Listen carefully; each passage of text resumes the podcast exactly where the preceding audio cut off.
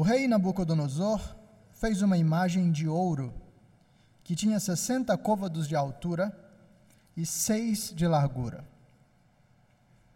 Levantou-a no campo de Dura, na província da Babilônia. Então o rei Nabucodonosor mandou juntar os sátrapas, os prefeitos, os governadores, os juízes, os tesoureiros, os magistrados, os conselheiros e todos os oficiais das províncias, para que viessem à consagração da imagem que o rei Nabucodonosor tinha levantado. Então se ajuntaram os sátrapas, os prefeitos, os governadores, os juízes, os tesoureiros, os magistrados, os conselheiros e todos os oficiais das províncias para a consagração da imagem que o rei Nabucodonosor tinha levantado. E estavam em pé diante da imagem que Nabucodonosor tinha levantado.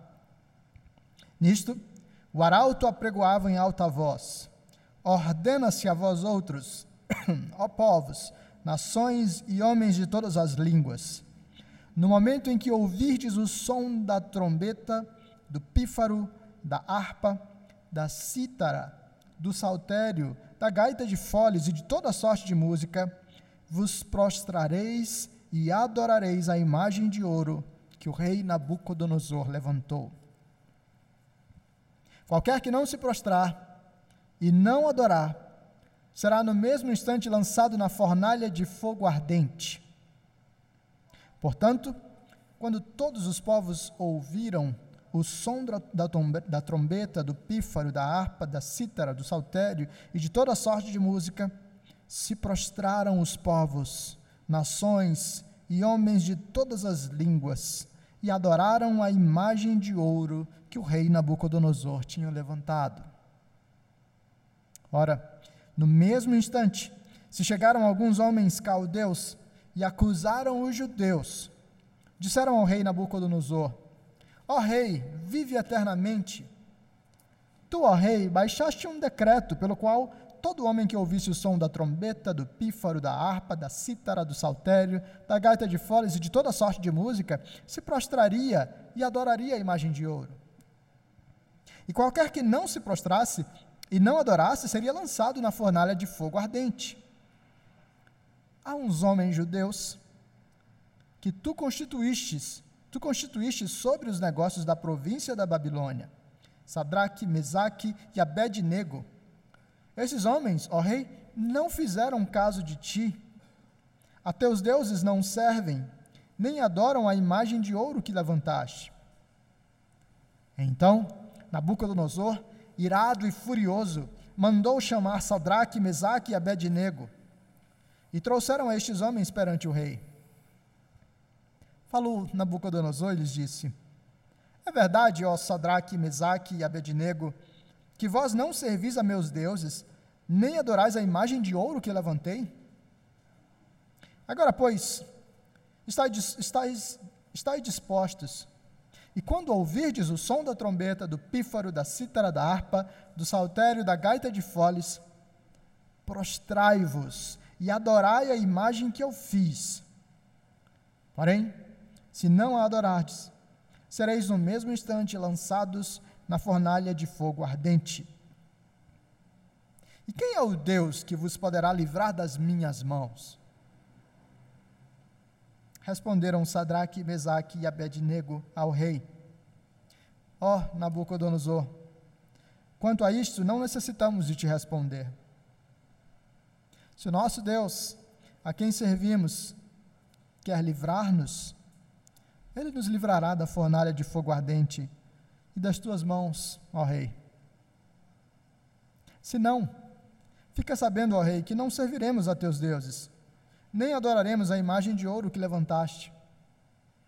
Então Nabucodonosor se encheu de fúria e, transtornado o aspecto do seu rosto contra Sadraque, Mesaque e Abednego, ordenou que se acendesse a fornalha sete vezes mais do que se costumava. Ordenou aos homens mais poderosos que estavam no seu exército que atassem a Sadraque, Mesaque e Abednego e os lançassem na fornalha de fogo ardente. Então esses homens foram atados com seus mantos, suas túnicas e chapéus e suas outras roupas, e foram lançados na fornalha sobremaneira acesa. Porque a palavra do rei era urgente e a fornalha estava sobremaneira acesa. As chamas do fogo mataram os homens que lançaram de cima para dentro a Sadraque, Mesaque e Abednego. Esses três homens, Sadraque, Mesaque e Abednego, caíram atados dentro da fornalha, sobremaneira acesa. Então, o rei Nabucodonosor se espantou e se levantou depressa e disse aos seus conselheiros: Não lançamos nós três homens atados dentro do fogo? Responderam ao rei: É verdade, ó rei. Tornou ele e disse: Eu, porém, vejo quatro homens soltos que andam passeando dentro do fogo, sem nenhum dano. E o aspecto do quarto é semelhante a um filho dos deuses. Então se chegou Nabucodonosor à porta da fornalha, sobremaneira acesa, falou e disse: Sadraque, Mesaque e Abednego, servos do Deus Altíssimo, saí e vinde. Então Sadraque, Mesaque e Abednego saíram do meio do fogo. Ajuntaram-se os sátrapas, os prefeitos, os governadores e conselheiros do rei, e viram que o fogo não teve poder algum sobre os corpos destes homens, nem foram chamuscados os cabelos da sua cabeça, nem os seus mantos se mudaram, cheiro, nem cheiro de fogo passara sobre eles. Falou Nabucodonosor e disse: Bendito seja o Deus de Sadraque, Mesaque e Abednego, que enviou o seu anjo e livrou os seus servos que confiaram nele, pois não quiseram cumprir a palavra do rei, preferindo entregar o seu corpo a servirem e adorarem a qualquer outro Deus, senão ao seu Deus. Portanto, faça um decreto pelo qual todo povo, nação e língua que disser blasfêmia contra o Deus de Sadraque, Mesaque e Abednego, seja despedaçado, e as suas casas sejam feitas em monturo, porque não há outro Deus que possa livrar como este. Então o rei fez prosperar a Sadraque, Mesaque e Abednego na província da Babilônia. Essa é a palavra do Senhor. Vamos orar? Senhor Deus, com a tua palavra aberta diante de nós, e diante de uma história tão impactante, nós queremos suplicar a graça do Senhor para ouvir a tua voz e para sermos trabalhados por ti. Faz isso por amor do teu nome e para a edificação do teu povo e para a salvação de vidas. Nós pedimos em nome de Jesus. Amém.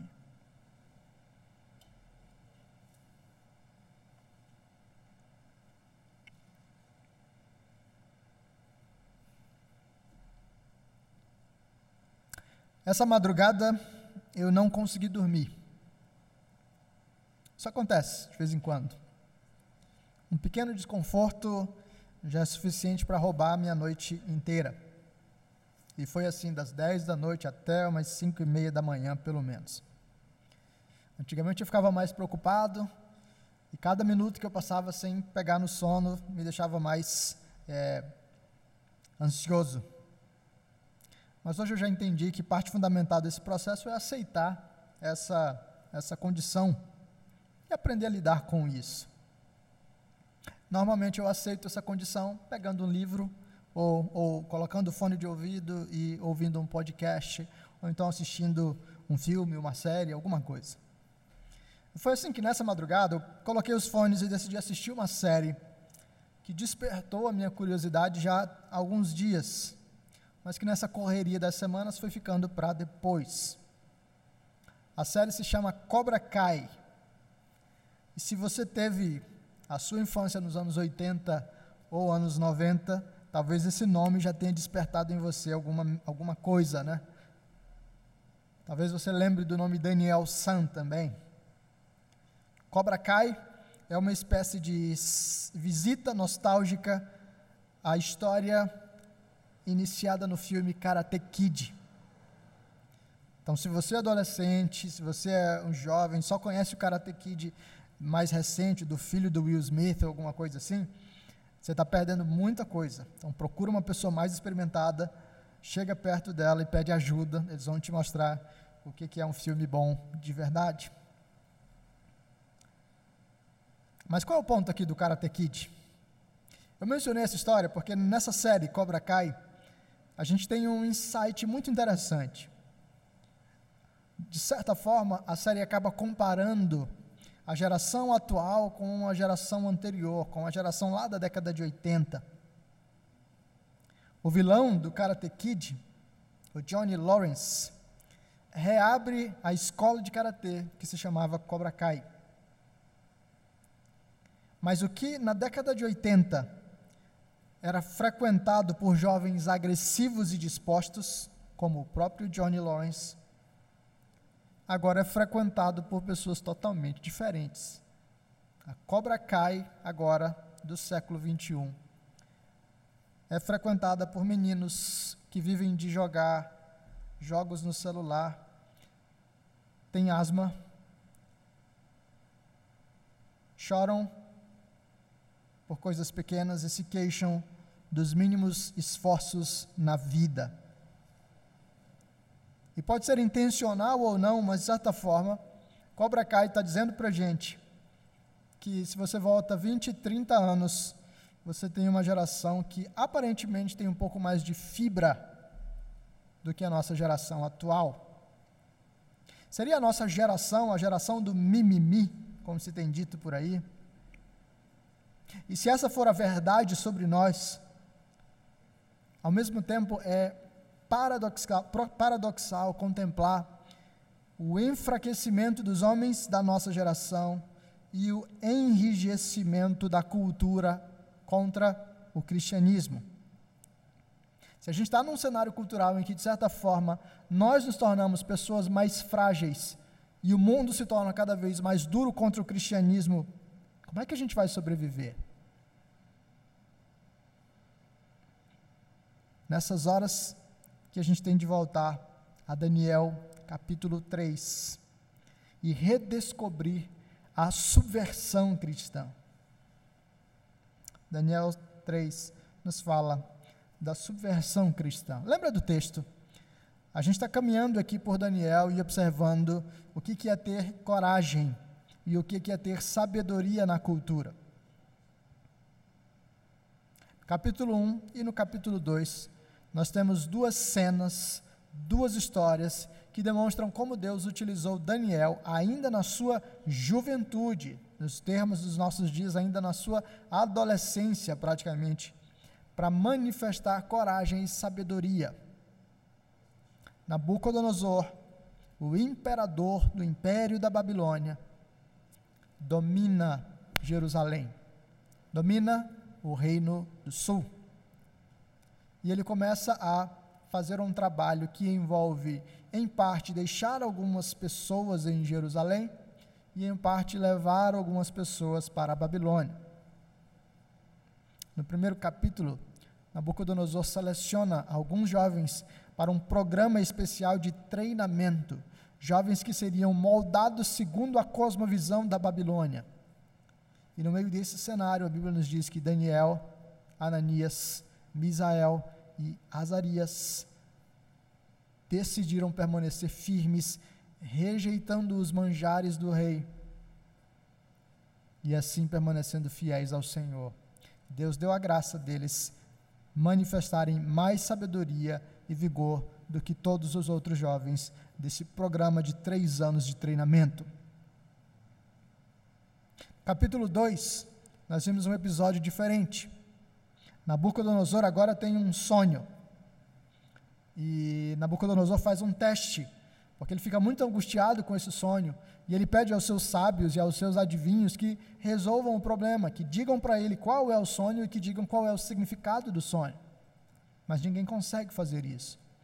E Nabucodonosor baixa um decreto para matar todo mundo.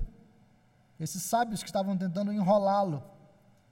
E Deus levanta Daniel Daniel, pela graça do Senhor, recebe de Deus a sabedoria para contar ao rei. E Daniel conta qual foi o sonho e qual é o significado do sonho. E enquanto Daniel se coloca diante do imperador, Daniel tem uma mensagem fundamental dizendo: existe um poder maior do que o poder da Babilônia. E então nós chegamos aqui no capítulo 3. E nesse capítulo 3, Daniel não aparece. Esse é um capítulo que focaliza exclusivamente os amigos de Daniel, Sadraque, Mesaque e Abed-nego. A gente não sabe dizer exatamente por que, que Daniel não aparece. Alguns teólogos acabam especulando. Pode ser que Daniel, é, por, por, ocupar um papel muito proeminente, é, estava em viagem atendendo algumas demandas. Pode ser que Daniel também não tivesse se prostrado junto aos seus amigos, mas por alguma razão é, a descrição do, do a, pelo poder dele, ele não foi confrontado ou denunciado junto aos seus amigos. A gente não sabe dizer exatamente o que aconteceu. O fato é que Daniel não aparece aqui.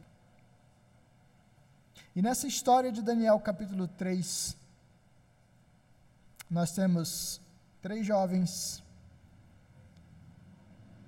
que recebem muita pressão e que têm de oferecer uma resposta diante do imperador, diante do rei, diante dos poderes. E oferecem uma resposta bastante contracultural, uma resposta subversiva. Se a gente olha essa história descrita em Daniel capítulo 3, nós temos um vislumbre do que é caminhar no meio de uma cultura hostil sem mimimi. Com coragem, com sabedoria, com fidelidade, com força, na dependência do Senhor e vivendo subversivamente, porque colocando o mundo e a lógica dos poderes desse mundo de cabeça para baixo. A história pode ser dividida por nós em três grandes blocos. O domínio total do versículo 1 até o versículo 7. A subversão fiel, do versículo 8 até o versículo 18. E o resultado real, do versículo 19 até o versículo 30. E aí, enquanto nós meditamos sobre essa história, que nós recebemos uma dose de coragem da parte do Senhor para um tipo de vida diferente, abençoado, firme, sólido no meio da cultura. Vamos dar uma olhadinha no que essa história está contando para a gente. Primeiro, domínio total, versículo 1 ao versículo 7. O que, que a história nos conta? O rei Nabucodonosor fez uma imagem de ouro que tinha 60 côvados de altura e seis de largura. Levantou-a no campo de Dura, na província da Babilônia que está acontecendo? Nabucodonosor fica muito orgulhoso de si mesmo, das suas conquistas, do seu poder, e decide fazer uma grande imagem, uma grande estrutura, que nós lemos aqui na Bíblia como 60 côvados de altura, na nossa versão. Mas você vai ver em outras versões, como a NVI, o equivalente a isso. 60 côvados de altura são 27 metros.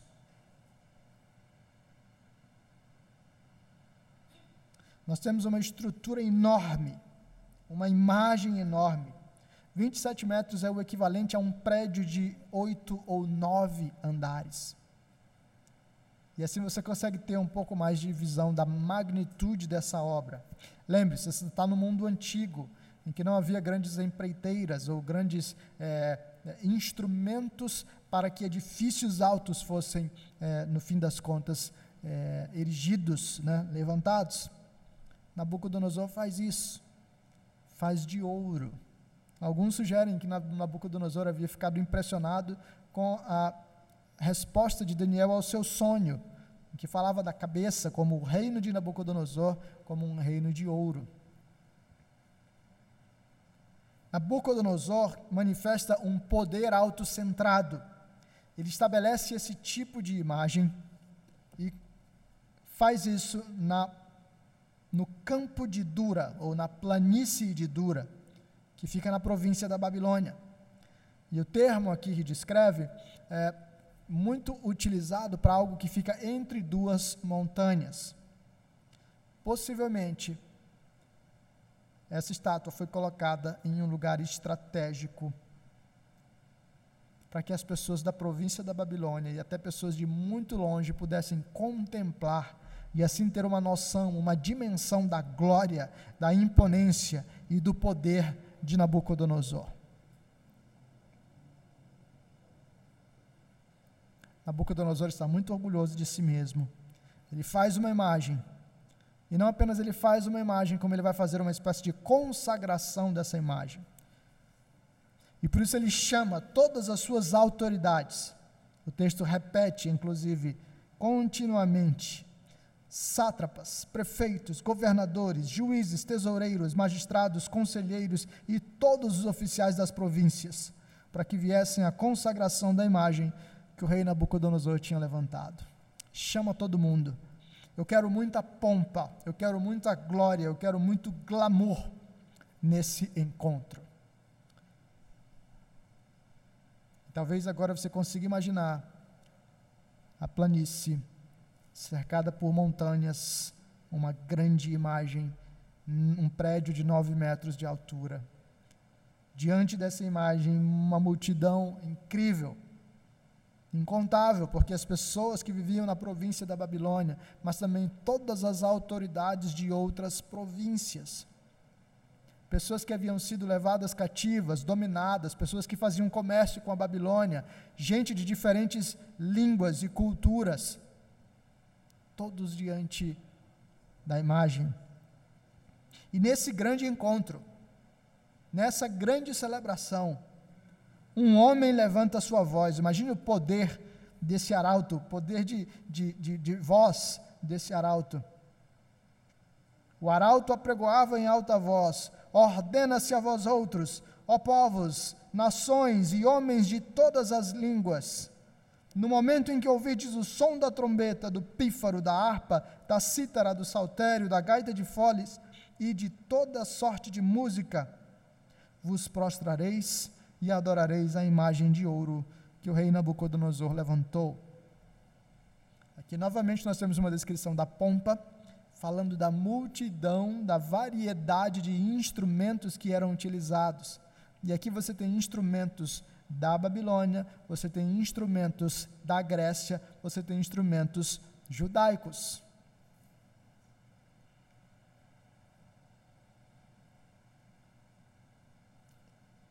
E Nabucodonosor tem um decreto: quando os instrumentos tocarem, todos se dobrarão, todos adorarão a grande imagem que está edificada ali.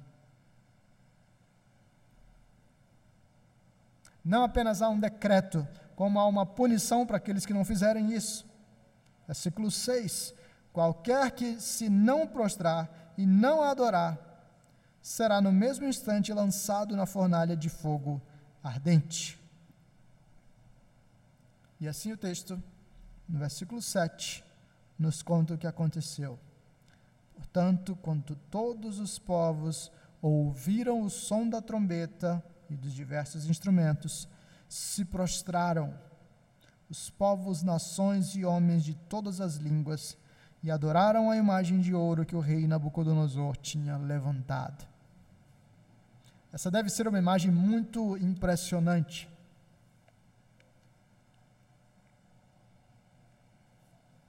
Nos estádios de futebol, nós temos a figura da ola, né?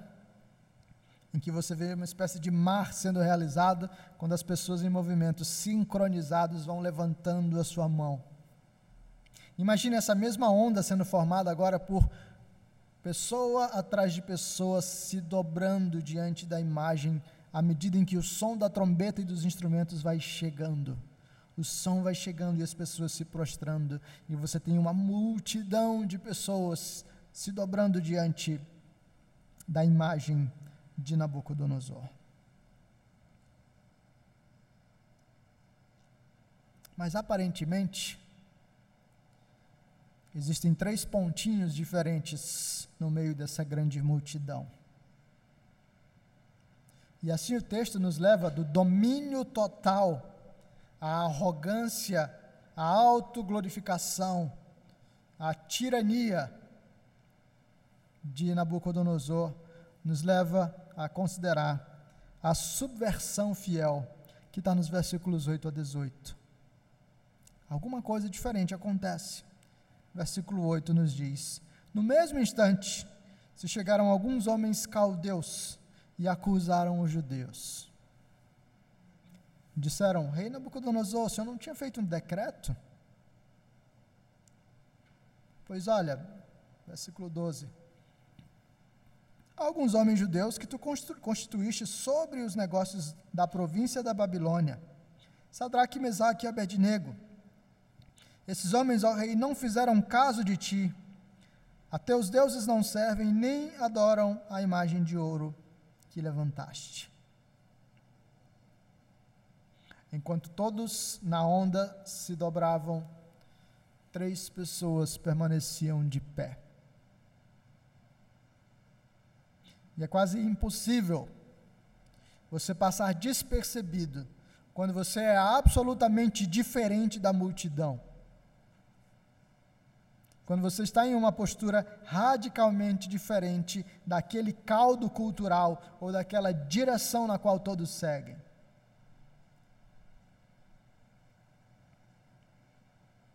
Os três judeus incomodaram. E agora esses homens levam a denúncia até Nabucodonosor. O texto nos diz que Nabucodonosor fica irado. Como é que alguém ousa confrontar o seu poder, não se dobrar diante do seu domínio? Como é que alguém ousa não reconhecer a sua glória e a sua autoridade? Por isso, Nabucodonosor chama esses homens. E como um homem poderoso que é, Nabucodonosor faz um jogo de dominação com eles. Porque ele pergunta, mas não deixa eles responderem. É verdade, Sadraque, Mesaque e Abednego, que vocês não servem aos meus deuses e não adoram a imagem de ouro que eu levantei? Então eu vou dar uma outra chance para vocês. Preparem-se aí. Já já vai tocar o som dos instrumentos novamente. Na hora que os instrumentos tocarem, eu quero vocês de joelhos. Porque se vocês não fizerem isso, vocês vão ser lançados na fornalha de fogo ardente. E Nabucodonosor ainda dá mais um argumento final. No final do versículo 15 ele diz: E quem é o Deus que vos poderá livrar das minhas mãos? Essa frase revela bem o coração de Nabucodonosor. Tendo se colocado na posição mais elevada, ele pensa que é o poder último sobre a terra ele pensa que é o poder último, inclusive sobre os deuses e as divindades. Possivelmente um prédio de nove metros com a imagem de Nabucodonosor é uma manifestação desse homem tirano, dizendo: Eu agora sou Deus.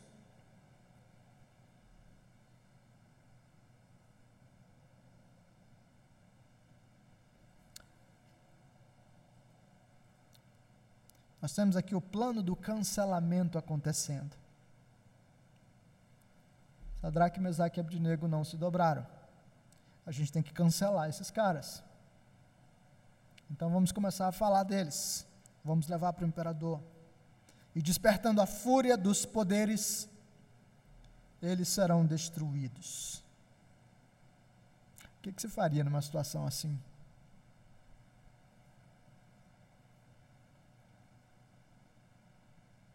Veja, o texto nos conta que havia instrumentos judaicos ali.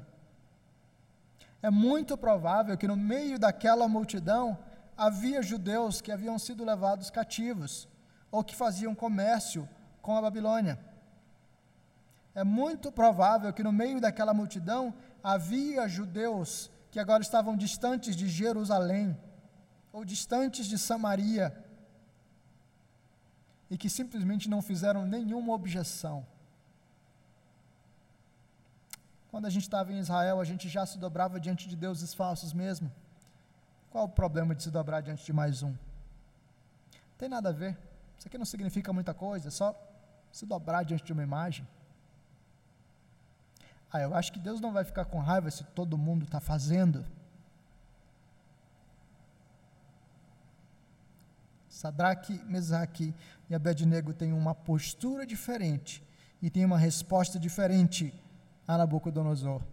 Eles têm uma subversão cristã. É claro, Cristo ainda não veio aqui. Mas esse é o verdadeiro espírito da subversão cristã. O Cristo vai aparecer aqui.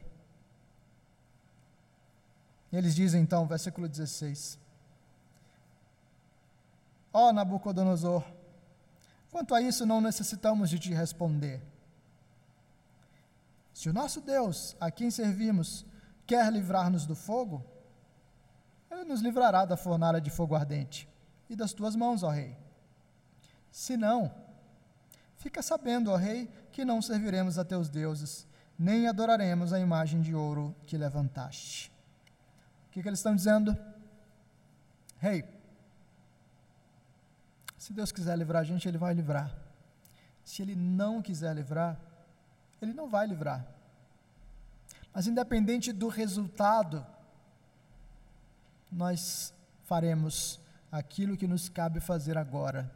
Nós responderemos com fidelidade e com obediência ao Senhor.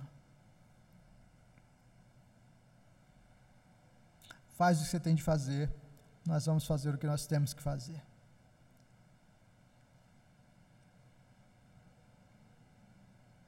Diante do homem mais poderoso do mundo antigo, não apenas do homem mais poderoso do mundo antigo, como do homem mais poderoso do mundo antigo, preenchido de ira, esses três jovens falam com firmeza, dizendo: o nosso caminho é diferente. O nosso Deus é outro. O texto nos diz: e Nabucodonosor fica ainda mais irado, se enche de fúria. A resposta recebida desses ah, servos de Deus, essa resposta de subversão, de joelhos que não se dobram, tiram o imperador, o Deus falso, do eixo. E isso nos conduz a um terceiro movimento, que é o resultado real. O domínio total de um homem autocentrado é confrontado com a subversão fiel daqueles que têm o verdadeiro Deus diante de si e por isso subvertem a cultura. E isso nos leva a considerar o resultado desse tipo de vida.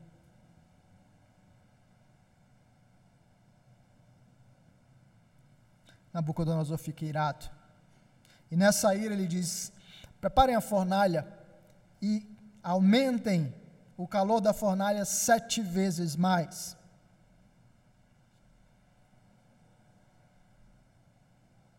A fornalha é uma estrutura que tinha uma porta e que também tinha uma entrada por cima, e havia alguma possibilidade de perceber como é que o fogo se alastrava e se dissipava lá dentro.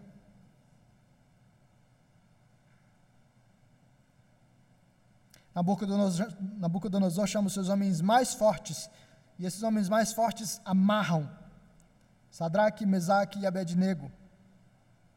E esses homens agora lançam Sadraque, Mesaque e Abednego na fornalha. A coisa é tão intensa que o texto nos diz que esses homens que aqueceram morreram.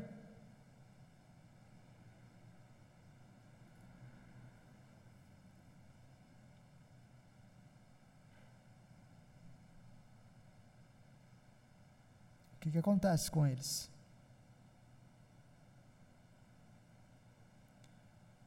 Sendo lançados no fogo, a grande expectativa de todos que observavam a cena era: esse é o fim dos judeus, Esse é o fim desses três homens que ousaram não se submeter a Nabucodonosor.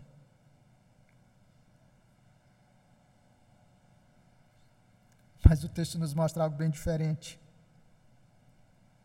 E é interessante como esse texto dá tanta ênfase às reações e feições de Nabucodonosor. Isso aqui, se fosse um filme, demandaria um ator com expressões muito vivas. O versículo 24 nos diz: Nabucodonosor se espantou e se levantou depressa e disse aos seus conselheiros: Nós não lançamos três homens atados dentro do fogo? Eles responderam: É verdade, rei. E Nabucodonosor segue dizendo: Eu, porém, vejo quatro homens soltos que andam passeando dentro do fogo sem nenhum dano. E o aspecto do quarto é semelhante a um filho dos deuses.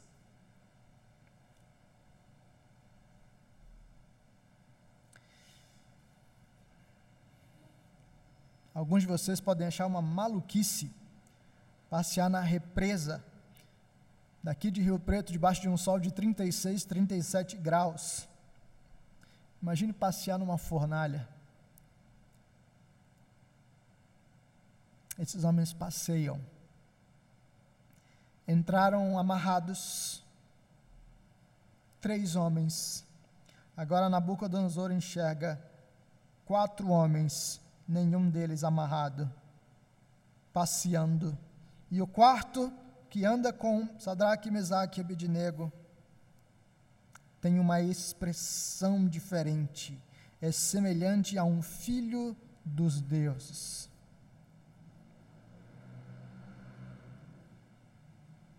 Nabucodonosor está completamente abismado com aquilo que está acontecendo. Então ele vai até perto da fornalha e ele chama Sadraque, Mesaque e Abednego e diz: servos do Deus Altíssimo. Vocês lembram da pergunta que ele tinha dito? Quem é o Deus que vos poderá livrar das minhas mãos? É o próprio Nabucodonosor que nos responde, dizendo: Servos do Deus Altíssimo, venham cá. Sadraque, Mesaque e Abednego saem da fornalha.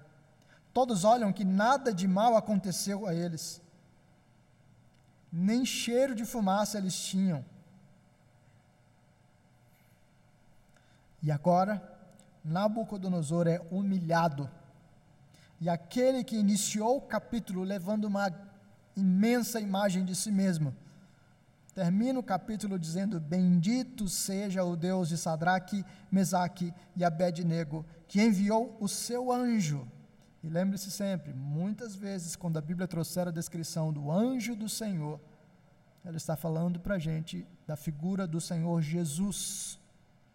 O Senhor Jesus aparecendo antes da sua encarnação. O Senhor Jesus aparecendo no Antigo Testamento.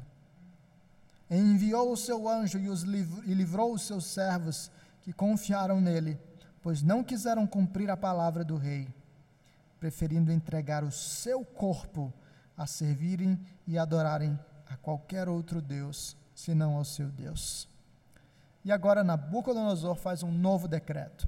Se antes todo mundo tinha que se dobrar diante da imagem, Nabucodonosor tem um novo decreto.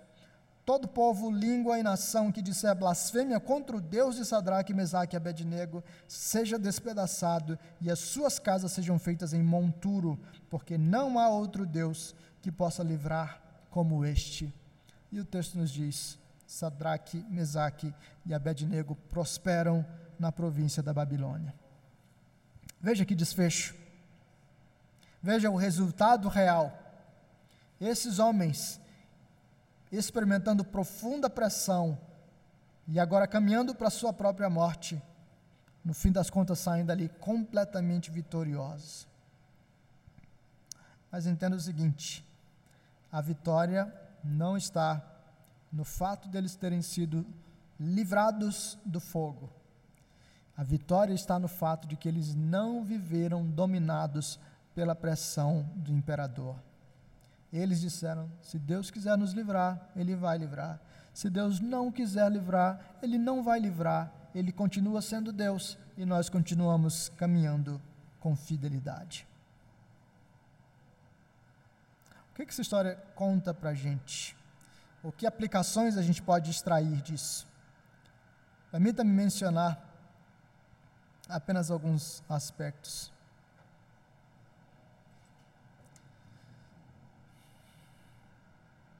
A história de Sadraque, Mesaque e Abednego em Daniel 3 nos fala sobre como os poderes desse mundo podem ficar tão cheios de si mesmos que passam a se levantar contra o Senhor e contra o povo do Senhor.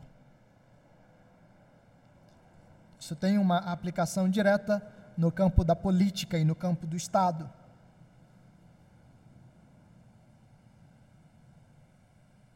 Nabucodonosor, imperador, se levanta como tirano e agora coloca em risco aqueles homens que querem caminhar com fidelidade a Deus. E seria ótimo se Nabucodonosor tivesse sido o único homem que fez isso na história. Não foi.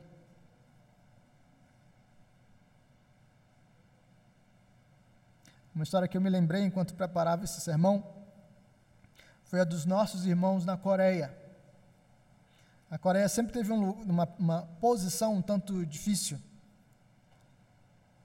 porque ela sempre esteve envolvida nas disputas de poder à sua volta. Então, no início do século XX, ela está lá é, experimentando as disputas entre o interesse da Rússia e o interesse do Japão. Depois a coisa se torna o interesse da China e o interesse do Japão. No início do século XX, 1903, a 1906 e depois em 1907, a Coreia experimenta um avivamento ou dois avivamentos em que a graça do Senhor é derramada sobre aquele país de um modo tão impactante que aquilo redefiniu a vida daquele país. Mas o que aconteceu logo após esse período é que a Coreia é dominada pelo Japão.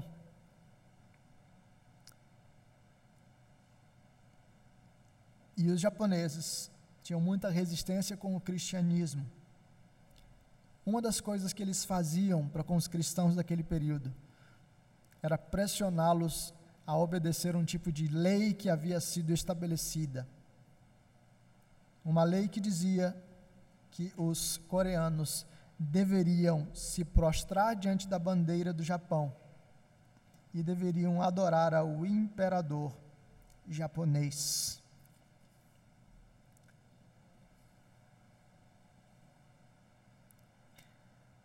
Algumas pessoas dizem que foi exatamente a sequência de perseguição que tornou os frutos do avivamento mais consistentes e duradouros na vida da Coreia do Sul, em especial. Aqueles homens e mulheres permaneceram fiéis, dizendo: Eu não vou me dobrar diante do imperador, eu só adoro a um Deus.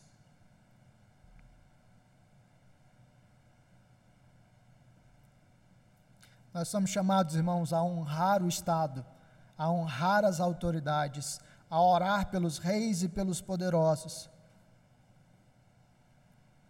Mas a Escritura também nos ensina que sempre que um rei, que um poderoso, que um político caminha para a injustiça, se coloca no lugar de Deus e tenta constranger os cristãos ao pecado, é nosso dever obedecer ao verdadeiro rei e desobedecer aos falsos reis.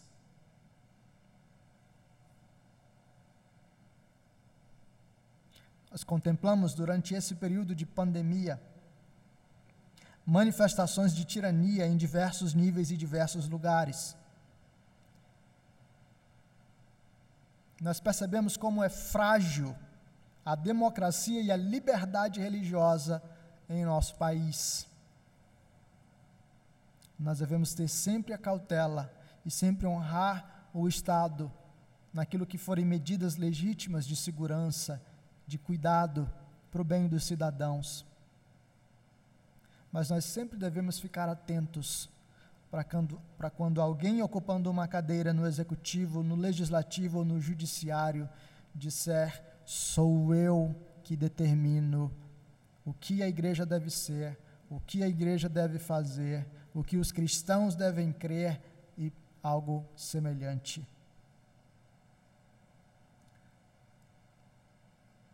Nós devemos obediência ao nosso Deus acima de todas as outras autoridades.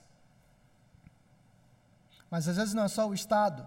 Isso nos deve pensar sobre essa cultura atual que tem sido chamada de a cultura do cancelamento.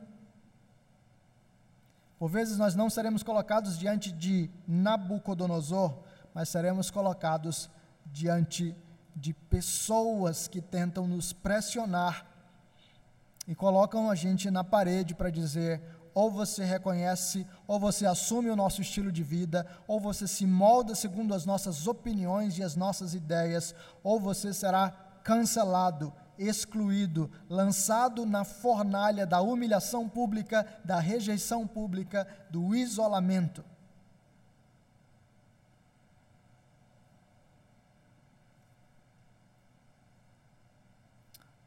E aí vocês somos convidados a olhar para esses homens, a contemplar a graça do Senhor derramada sobre Sadraque, Mesaque e Abednego e dizer: os resultados pertencem a Deus. Deus pode me livrar do cancelamento ou não. O que me importa é ser fiel agora. Esse texto nos leva a pensar sobre como nós temos cedido, irmãos, a valores que são mundanos. O pastor Francis Schaeffer nos dizia que a, a nossa, a, a igreja evangélica do Ocidente, adotou dois valores como valores fundamentais: a paz pessoal e a prosperidade. Uma igreja centrada nos valores da classe média passou a considerar como mais importante o conforto próprio. Porque o conforto próprio se tornou um valor tão importante. O sofrimento, o desconforto, o incômodo se tornam impensáveis para nós. Isso se manifesta em vários aspectos, mas isso vai se manifestar também quando nós somos pressionados. Nós somos os novos alunos da Cobra Kai, cheios de mimimi. Quando Nabucodonosor vem nos pressionar, a gente diz: é melhor a gente evitar essa fadiga. Nós somos chamados a ser fiéis, independentemente dos resultados. Nós somos chamados a temer ao Senhor mais do que temer aos homens. Nós somos chamados a andar subversivamente na contramão da cultura, apontando que enquanto os falsos deuses são levantados, nós não nos dobraremos, porque nós nos dobramos diante do Deus verdadeiro, e assim nós anunciamos que há um poder maior e que há um prazer maior na submissão única ao verdadeiro Deus. Como é que você tem caminhado na cultura?